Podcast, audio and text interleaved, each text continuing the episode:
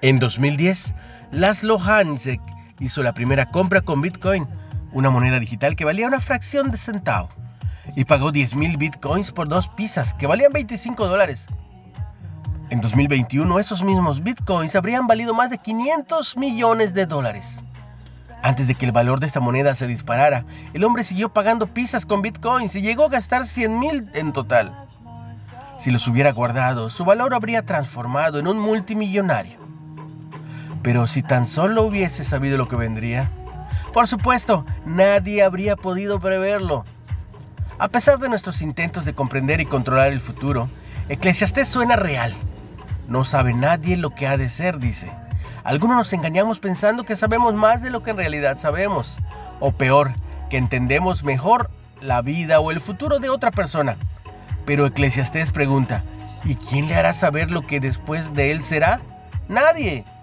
La escritura contrasta a un sabio con un insensato.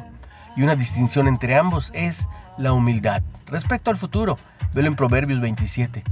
El sabio reconoce que solo Dios sabe lo que hay más allá del horizonte pero el necio se jacta de un conocimiento que no posee. Señor, que podamos tener sabiduría y confiarle a nuestro futuro al único que realmente lo conoce. A ti lo pongo en tus manos, Señor. Una reflexión de Wayne Coller. ¿Dónde ves la tentación de controlar el futuro? ¿Cómo puedes confiar más en Dios en cuanto a lo que vendrá? Ponlo en sus manos. Señor y Padre nuestro, pongo en tus manos mi futuro, mi presente, Señor las consecuencias de mi pasado. Sé tú quien lo dirija. Comparte el mensaje y recibe mucha bendición en el nombre en el nombre de Jesús. No olvides que puedes escucharlo en Spotify en Reflexiones de Ávila con H